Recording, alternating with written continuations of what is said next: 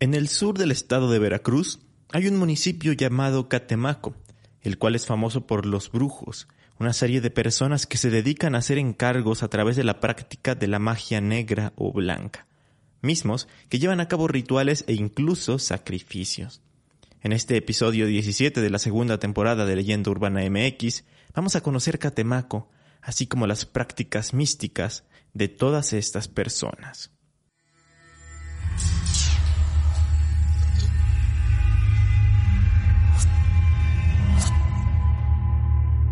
Esto es Leyenda Urbana MX con Ismael Méndez.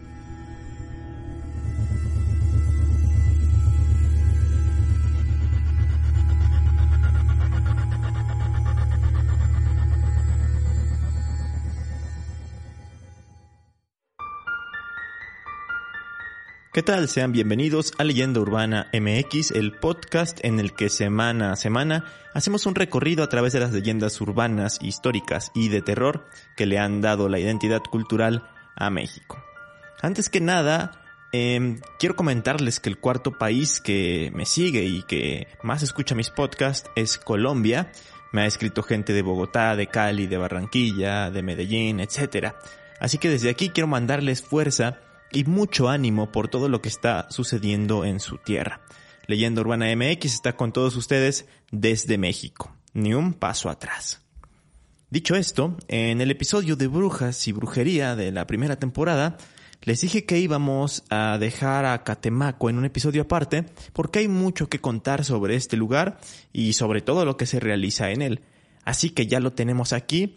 Y bueno, antes de iniciar les recuerdo que estoy en Facebook e Instagram como Leyenda Urbana MX por si gustan seguirme y enterarse de todo lo relacionado con este podcast. Porque probablemente en algunos días o en algunas semanas haya noticias importantes que tenga que comunicarles acerca de este proyecto. Y ahora sí, vámonos de lleno con el tema.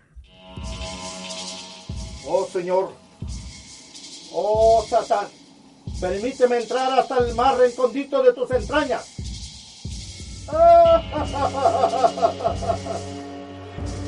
Sé que ahí estás, ya te siento. Y te agradezco una vez más tu presencia junto a mí. Así sea y así será.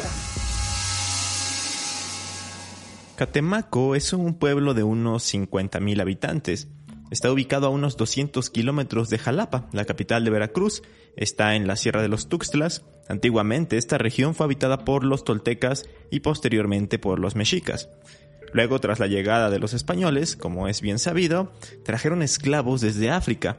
Primero los llevaron a Cuba, Haití y Panamá, estas islas caribeñas, y más tarde fueron traídos a México.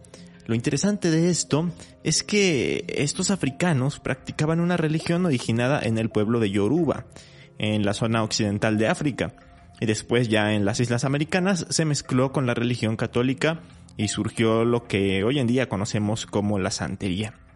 Entonces estos afrocubanos traídos a México, vinieron con la santería, pero no solo eso, sino que los afrohaitianos vinieron junto con el vudú.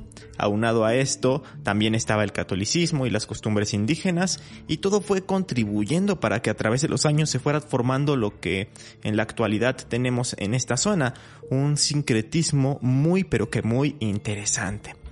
Por cierto, más adelante haré un capítulo dedicado específicamente al tema de la santería. Eh, pero bueno, justamente en Veracruz mm, se quedó más marcado todo esto, todo este sincretismo del que les comento, porque recordemos que era el puerto más importante en ese entonces, ya que está ubicado en el Golfo de México y era la ruta más viable que tenían los navíos europeos para llegar a la zona, además de que prácticamente hicieron una conexión directa de ahí hasta lo que hoy es la capital, la Ciudad de México. Entonces la afluencia de los esclavos por la zona era muy grande y fue fácil que se desarrollara todo esto de los que eh, les voy a comentar en este episodio. Y justamente la pregunta es, ¿qué es todo eso que se conoce hoy en día? Pues es que Catemaco ahora es un lugar en donde se practica la brujería. Decenas de brujos, hechiceros, santeros y curanderos hacen trabajos y encargos. Y del mismo modo, cientos o miles de personas, tanto locales como turistas, visitan el lugar con la intención de hacerse una limpia, de hacer un amarre, de buscar salud, dinero, poder y hasta llegar a hacerle el mal a alguien más. Se dice que hay al menos un brujo en cada una de las calles del pueblo. Curiosamente ha llegado a ser tan conocido y turístico que incluso el gobierno del estado ha realizado eventos como el Festival Viernes de Marzo o Brujos Reencuentra tus Raíces. Y esto fue a raíz de la aparición en televisión de un hombre llamado Gonzalo Aguirre, mejor conocido como el Brujo Mayor. Hagamos un paréntesis para hablar de él.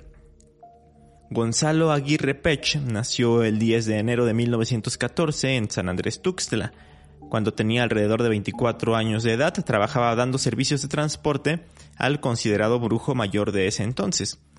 Pues, me estoy hablando de los años 50 del siglo pasado. Él era su amigo y su compadre llamado Manuel Utrera. Este le transfirió su poder para evitar que su sabiduría muriera con él. Entonces, tras la muerte de Manuel, de su maestro, a quien después superó con creces, Aguirre Pech tomó a su clientela. Aquí viene algo bastante interesante y es que se cree que Gonzalo Aguirre hizo un pacto con el diablo en el Cerro Mono Blanco, esto para tener más poderes. Es a partir de esto que inició las ceremonias satánicas, las misas negras o las entrevistas con el diablo. Esto lo hacía cada primer viernes de marzo y eh, lo hacía justamente en donde se, dice que hizo el pacto, en, en el Cerro del Mono Blanco y también oficiaba estas misas cada 24 de junio, que es considerado Día de los Brujos y que también es una fecha muy especial, sobre todo en las culturas europeas y en España, sobre todo, que es eh, la Noche de San Juan. Comenzó a ganar popularidad, como bien les comentaba, en los años 70 de acuerdo con publicaciones nacionales, se hablaba de que en el campo de la hechicería en todo México solo destacaban dos personas, él en Catemaco y María Sabina en Oaxaca. Sabina era muy famosa por el uso de los hongos alucinógenos. Sin embargo, Gonzalo Aguirre era considerado un brujo completo, ya que en todos sus trabajos siempre invocaba a las dos potencias místicas, una en el nombre del Ser Supremo, que se vendría refiriendo a Dios, y la otra del adorable Adonai Negro, o sea, el diablo. Decenas de personas incluidos políticos y artistas, eh, también pues algunos millonarios que ya eh, tenían problemas de salud, pues acudían los jueves, viernes y sábados, que son los días predilectos para las fuerzas ocultas, iban a su consultorio que, que bautizó como el brinco del león. Ahí otorgaba dos tipos de tratamientos, uno considerado o llamado a lo blanco, que era, digamos, menos efectivo y para el cual pues tenía a la vista en su altar un pues escapularios religiosos, imágenes de santos, un crucifijo, pues eh, todos estos em, elementos relacionados con la religión católica. Pero en otro lugar, escondido tras una cortina, tenía un altar para curar a lo negro, que digamos es la forma infalible, en donde se encontraba la figura de Adonai, un diablo rojo tallado en madera, y aquí para, para sus ritos se empleaba una palangana con agua perfumada, huevos, veladoras de cera, vasijas de barro, en fin, eh, un montón de cosas y, y que estaban relacionadas más con fuerzas oscuras. De hecho, pues también tenía por ahí algunos diplomas que acreditaban que él era miembro de la Federación Espiritual Mexicana y nunca daba hierbas porque estas las tenía previamente preparadas en forma de elixires, de pastillas, cápsulas, en fin, de ya, ya las tenía como tratadas como si fueran ciertos medicamentos, se podría decir. También eh, se dice que usaba los conjuros y las oraciones, incluso llegaba a practicar exorcismos a quienes estaban poseídos por algún espíritu malo. Luego, en el patio de su consultorio, tenía un pequeño zoológico con coyotes, telacuaches, jabalíes y venados, del cual decía que eran los nahuales y otros enemigos convertidos en animales que él había vencido. Se dice también que él fue el fundador del Congreso de Brujos, en donde se reunían muchos chamanes. Luego, en el año de 1982, Gonzalo Aguirre Pech falleció. Pero para ese momento ya se había establecido Catemaco como un sitio turístico, específicamente por él, el brujo mayor, y es por eso que la industria turística de la zona intentó compensar su muerte con la celebración de estos congresos de brujos, dándole ya mayor visibilidad a todos aquellos hechiceros que habían surgido y que incluso se podría decir que estaban opacados por la figura de Gonzalo Aguirre. Si ustedes quieren conocer más sobre él y sus trabajos, les recomiendo un texto del cual me basé para hablarles de este brujo mayor. Se llama Don Gonzalo Aguirre Pech, el principal brujo de México. Fue escrito por Antonio Francisco Rodríguez Alvarado, quien es un investigador veracruzano apasionado de las culturas mesoamericanas, graduado de la Universidad Veracruzana. En fin, regresando al tema, es así como los brujos que trabajan en Catemaco lograron poder comercializar, monetizar su industria, si lo queremos llamar de alguna manera, y es entonces que fácilmente y por alguna suma de dinero puedes conseguir algo. Por ejemplo, por unos 200 pesos te pueden hacer una limpia que consiste en que te pasen por el cuerpo un huevo crudo, algunas hierbas, líquidos y para rematar pues puedes comprar un amuleto de protección contra los espíritus malvados. Luego hay servicios más costosos como el de las curaciones, los cuales son solicitados por personas con alguna dolencia o con alguna enfermedad. Ciertos curanderos dicen ser capaces incluso de hasta curar el cáncer. Supuestamente se les mete un espíritu, hablan de que estas personas son chamanes y entra el espíritu de, un indio generalmente y es ese espíritu el que trabaja y el que cura. Incluso cambian de nombre cuando entran en esta especie de trance. Los lugares en donde estas personas trabajan son bastante particulares, comúnmente son espacios dentro de sus casas donde tienen una serie de altares. Lo curioso es que estos altares son muy variados, con esto me refiero a que una misma persona puede tener en ellos imágenes de la Santa Muerte, del diablo o Satanás y a la vez de santos católicos. Algunos llegan a tener hasta figuras de deidades prehispánicas. Y hay quienes llegan a tener también mesas de sacrificios en donde hacen rituales en los que se requiere la sangre de un animal. Pero ya hablaremos más a fondo de esto un poquito más adelante. Por el momento quiero adentrarme en esta parte de las diferencias entre los brujos negros y los brujos blancos y el tipo de trabajos que realizan cada uno de ellos. Empecemos con los brujos blancos, que es algo más ligerito, y de ahí nos vamos a lo más turbio de este tema. Los brujos blancos son personas bastante, bastante espirituales. Obtienen su conocimiento mediante la experiencia de su ambiente físico y mediante eh, el estudio de la psicología humana. La magia blanca está enfocada en fines benévolos, aunque hay quienes aseguran que la brujería blanca es tan mala como la negra. De cualquier forma, en la zona específica de Catemaco, es más difícil para los turistas hallar a un brujo blanco que a uno negro. Y es que seamos sinceros, es más atractiva la figura de los segundos y hasta cierto punto podemos decir que causa un morbo mucho mayor. Sin embargo, estos brujos blancos están bastante relacionados con la medicina tradicional y en este caso sí es común ver a hierberos que utilizan pues justamente hierbas medicinales para curar o tratar todo tipo de dolencias, o a vendedores de amuletos que se ponen a comercializarlos en el mercado central de la localidad y que ofrecen protecciones espirituales. Luego, derivado de estos, también están los conocidos hueseros, que vendrían a ser como una especie de quiroprácticos que te ayudan con problemas en los huesos y en las articulaciones.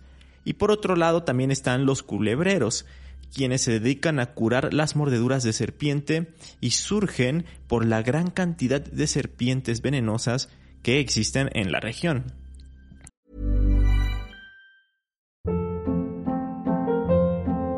Hold up. What was that? Boring. No flavor. That was as bad as those leftovers you ate all week. Kiki Palmer here, and it's time to say hello to something fresh and guilt-free. Hello Fresh. Jazz up dinner with pecan-crusted chicken or garlic butter shrimp scampi. Now that's music to my mouth. Hello Fresh. Let's get this dinner party started. Discover all the delicious possibilities at hellofresh.com.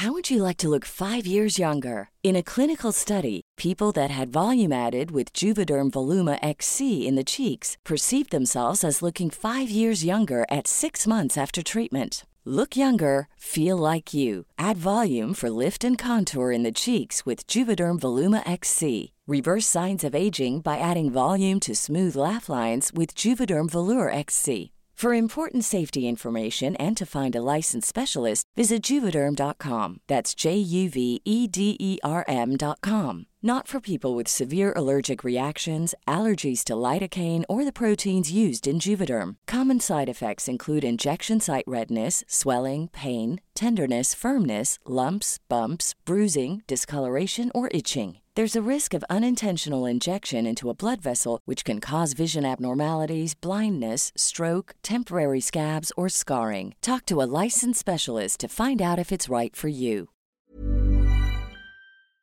Como podemos darnos cuenta, todos estos servicios que ofrecen este tipo de brujos efectivamente van dirigidos hacia el bien y sobre todo al bien personal, es decir, a tener eh, cierta protección energética, a eliminar las malas vibras o malas energías o a curar algún mal menor, ciertas enfermedades leves o dolores corporales. Pero por ejemplo, si hablamos de otro tipo de factores benéficos a nivel personal, como digamos curar una enfermedad grave, o recibir mucha fortuna, aquí sí ya entran las fuerzas del mal a hacer su trabajo. Y obviamente, si deseas hacer algún daño a otra persona, es obvio que cae en las manos de los denominados brujos negros. Los brujos negros son aquellos que trabajan con rituales dirigidos y ofrecidos sobre todo a Satanás o a otros demonios. Muchos acuden a estos brujos para hacerle daño a otra persona, en la mayoría de las ocasiones por venganza. Por ejemplo, si no quieren que muera, pero quieren que la pasen mal o que sufran mucho, pues los pueden inducir al vicio. Aquí el brujo en cuestión tiene una botella de alcohol en la que mete las fotografías de las personas a las que se van a dañar y con ello hacen que caigan en el alcoholismo, por ejemplo. Pero además se le hace una ofrenda a la figura de Satanás en la cual se le quema marihuana y se le pone cocaína o alguna otra droga para que se pueda concretar este encargo. Luego hay algunos que sí se quieren ir al extremo y buscan la muerte de alguien más. En este caso el ritual es distinto. El brujo hace una figura de cera con la forma de la persona, luego le clava una daga y en la noche la lleva al panteón para enterrarla. Otros más lo que quieren es tener mucho dinero resolver problemas económicos, hacer que un negocio crezca y prospere, o tener propiedades y cosas de ese estilo. Hay un mini documental de Vice México en el que se entrevista a un brujo famoso de Catemaco y el presentador le pregunta si él nunca se ha sentido mal o si no ha tenido culpa por realizar alguno de estos trabajos de magia negra, a lo que él responde que no, porque la responsabilidad es de quien quiere y paga el trabajo y no de quien lo realiza. Incluso habla de que estos deseos pueden traer consecuencias, se pueden revertir y hacer que la persona que lo pidió también termine mal. Pone como ejemplo a personas que han deseado tener dinero y no quedan satisfechos, entonces quieren más y más cosas. Pero cuando ya las tienen, empiezan a sucederles cosas malas. Se les muere su esposa, se les mueren sus hijos. En fin, eh, ya saben más o menos por dónde va, por dónde va la idea. Porque de alguna manera se les tiene que cobrar lo que se les está dando. Por eso, antes de iniciar con cualquier encargo, con cualquier trabajo, se les pide estar completamente seguros de lo que quieren. Y esto me recuerda a un cuento, un relato de W. Jacobs llamado La pata del mono, el cual habla de una especie de talismán que es justamente una pata de un mono, misma que te puede conceder deseos, el mismo número de deseos de, que, de dedos tiene esta pata, pero cada uno de estos deseos se cumplen en condiciones inesperadas y con consecuencias hasta fatales. Se los recomiendo mucho a todos ustedes que les gusta el horror. Pero eh, sigamos con Catemaco. Y es que ahora que ya conocemos, digamos, estas diferencias entre las categorías de, las, de los brujos blancos y de los brujos negros, quiero contarles de forma más detallada cómo es un ritual o una ceremonia de estos brujos. En este caso, el cómo se realiza específicamente una misa negra. En un principio, para todos aquellos que no estén tan relacionados o tan familiarizados con el término, una misa negra es una ceremonia que emula a la misa católica, pero digamos que al revés. Es decir, como un ritual de culto a Satanás en lugar de a Dios. Incluso algunos lo consideran que es una parodia de las misas católicas. Invierte todos los signos católicos y cristianos por símbolos satanistas y en lugar de consagrar el pan y el vino, como comúnmente se hace en las misas que todos conocemos, se consagra la sangre de un animal. En el caso de aquellas misas negras de Catemaco, sobre todo por las oficiadas por el brujo mayor en turno, sucede lo siguiente. En primera, eh, cabe aclarar que se hacen de noche, a oscuras. El espacio utilizado al inicio es una especie de santuario, como una pequeña iglesia o capilla, pero dedicada a Satanás, con una figura muy grande de él, generalmente tallada en madera y de color rojo. Ahí se dicen algunas palabras al estilo de rezos y posteriormente se sacrifica a un animal cortándole la cabeza. Generalmente es una gallina. Algunos de los presentes incluso beben su sangre, como bien les comentaba, haciendo este tipo de consagración. Luego se hace un círculo de fuego en el piso como forma de protección y después de todo esto, los asistentes tienen que salir del santuario caminando hacia atrás o sea, sin darle la espalda a la figura de Satanás, para así evitar faltarle al respeto. Una vez afuera, ya en un espacio abierto y más amplio, se le prende fuego a un pentagrama invertido de grandes proporciones. Esto con la finalidad de cerrar las puertas al inframundo que se pudieron haber abierto con todos los actos realizados en la misa y también para detener, eh, digamos, el paso de algún espíritu maligno que haya intentado colarse abriendo estos portales al inframundo. Esto, todo esto, mientras se siguen recitando algunos rezos. Hay quienes aseguran que existen misas negras mucho más densas e intensas, como aquellas que se realizan en la Cueva del Diablo, un sitio ubicado a 40 minutos de Catemaco, hay que ir en un auto, luego tomar una lancha y después subir una pendiente para llegar al lugar. Ahí dentro se observan un sinfín de veladoras, cabezas disecadas de cabras y otros tantos elementos relacionados con el satanismo. Además, la gente va y deja notas con sus peticiones y fotografías, tal como se llega a hacer en santuarios religiosos, como por ejemplo, bueno, yo que he ido a la Basílica de Guadalupe, pues en la iglesia va la gente a dejar igual sus peticiones con fotografías y alguna notita, y se comprometen a hacer algo en caso de que de que se les llegue a, otorgar, ¿no? Este, digamos, milagro. Ahí se rumora que los ritos van un paso más adelante, se usan machetes, campanas y se realizan más sacrificios de, animales, de los cuales usan su sangre para continuar con la misa. Si ustedes son curiosos y tienen buen estómago como para ver todo esto que les estoy contando, en YouTube pueden encontrar videos en los que se ve cómo realizan todos estos pasos.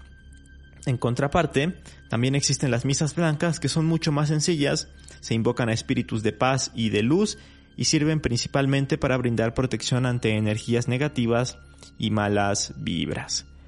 La verdad es que es un mundo con muchas cosas que incluso llegan a ser secretas o muy oscuras. No sé si alguno de ustedes haya tenido la, la, oportunidad de ir a Catemaco o no nos vayamos tan lejos. No sé si han tenido la oportunidad de ir a una de estas tipo consultas con brujos o con estas personas a las que supuestamente se les mete, se les mete este espíritu para trabajar. Si es así, cuéntenme su experiencia de todo esto. Sin duda, este lugar veracruzano sigue atrayendo a mucha gente del país e incluso a extranjeros, a pesar de que pues pueden llegar a hacer cosas bastante fuertes y debes tener eh, incluso digamos que la mente muy abierta para todo, para todo esto, porque no es cualquier cosa, digamos, meterte con el satanismo o con todo este tipo de elementos. Lamentablemente hay algunos brujos que, que cuentan que algunos de sus colegas eh, se han aprovechado de los turistas y de las personas en general que buscan algún trabajo o favor. Les empiezan a cobrar mucho y en el transcurso de, de, lo que les están haciendo les tratan de sacar más y más dinero, llegando a chantajearlos, diciéndoles que les pueden hacer un trabajo negro y terminan pues sacándoles sumas de dinero bastante importantes. Hechos que han traído mala fama al lugar y también le han traído mala fama a aquellos brujos que si tratan de hacer un buen trabajo, si es que se les puede llamar de esa forma. Ustedes ya me conocen y saben que yo no creo tanto en este tipo de cosas. No creo que de verdad te pueda empezar a ir mal después de que te hayan hecho un trabajo de este tipo, aunque como lo digo, en estos temas no tengo una verdad absoluta y cada quien tendrá su opinión al respecto. Investiguen y no se dejen llevar al 100% por las creencias o incluso tampoco se dejen llevar al 100% por lo que yo les cuento. La realidad es que esto es como una antesala para que ustedes se puedan meter más en el tema para investigar y que vayan teniendo este criterio propio. Lo que sí quiero comentarles es que la sugestión juega un papel importantísimo. Existe un fenómeno llamado la muerte psicógena en el que la gente se sugestiona tanto al saber que tiene una maldición o algo similar que empieza a tener respuestas fisiológicas que terminan por hacer colapsar a su cuerpo. Coloquialmente se diría que mueren de miedo por la creencia tan fuerte que tienen de haber sido embrujados o de haber sufrido una maldición. Y justo, ya yéndonos a la sección de recomendaciones, muy ligado con esto último que les acabo de comentar, les recomiendo un video llamado El curioso fenómeno de la gente que muere por creer que va a morir del canal de YouTube Antroporama, en el que se habla de casos de personas que fueron maldecidas y se lo creyeron tanto que murieron y al final se podría decir que estas maldiciones o profecías se cumplieron, pero digamos que de manera psicológica. Luego eh, les comentaba durante el episodio acerca de un pequeño documental de Vice en español. Este se llama Tierra de Brujos. Está em, conducido por Alejandro Mendoza, que es el, me parece que director editorial de ahí de la revista Vice y también es mm, miembro de la banda de chingadazo de Kung Fu. Y bueno, este documental está bueno porque él va al lugar, y entrevista a varios brujos, asiste a algunas de estas misas negras de les que les comentaba, va a hacerse protecciones y a, a, ver qué tanto es real de lo que se cuenta de Catemaco. Entonces, pues ahí va como todo este recorrido desde que llega hasta que llega a hacer estas misas, digámoslo así. Está bastante interesante, eh, les recomiendo que lo vean. Y por último, quiero comentarles de un libro que se llama Los Brujos del Poder, es de José Gil Olmos y habla de que varios políticos mexicanos han acudido a los brujos de Catemaco para pedir ayuda con su carrera política y con la obtención de cargos importantes. Em, se habla de que aunque no lo parezca es mucho más común de lo que se cree que este tipo de personas vayan a buscar esta ayuda con, con personas espirituales y con brujos. Entonces es una cosa bastante interesante y que pues en ocasiones no se sabe, no se sabe tanto del tema. Y bueno, esas son las recomendaciones. Espero que puedan echarles un ojo y espero que les haya gustado mucho este episodio. Ya saben que nos podemos escuchar en sus plataformas de podcasting favoritas y sobre todo en Spotify y en YouTube.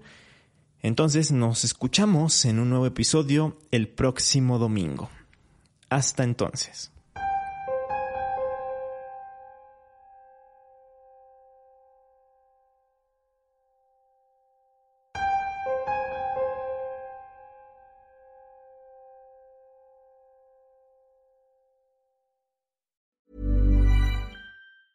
Hi, I'm Daniel, founder of Pretty Litter. Did you know cats tend to hide symptoms of sickness and pain? I learned this the hard way after losing my cat, Gingy. So I created Pretty Litter, a health monitoring litter that helps detect early signs of illness by changing colors, saving you money and potentially your cat's life. Pretty Litter is veterinarian developed, and it's the easiest way to keep tabs on your fur baby's health right at home. Go to prettylitter.com and use code ACAST for 20% off your first order and a free cat toy. Terms and conditions apply. See site for details.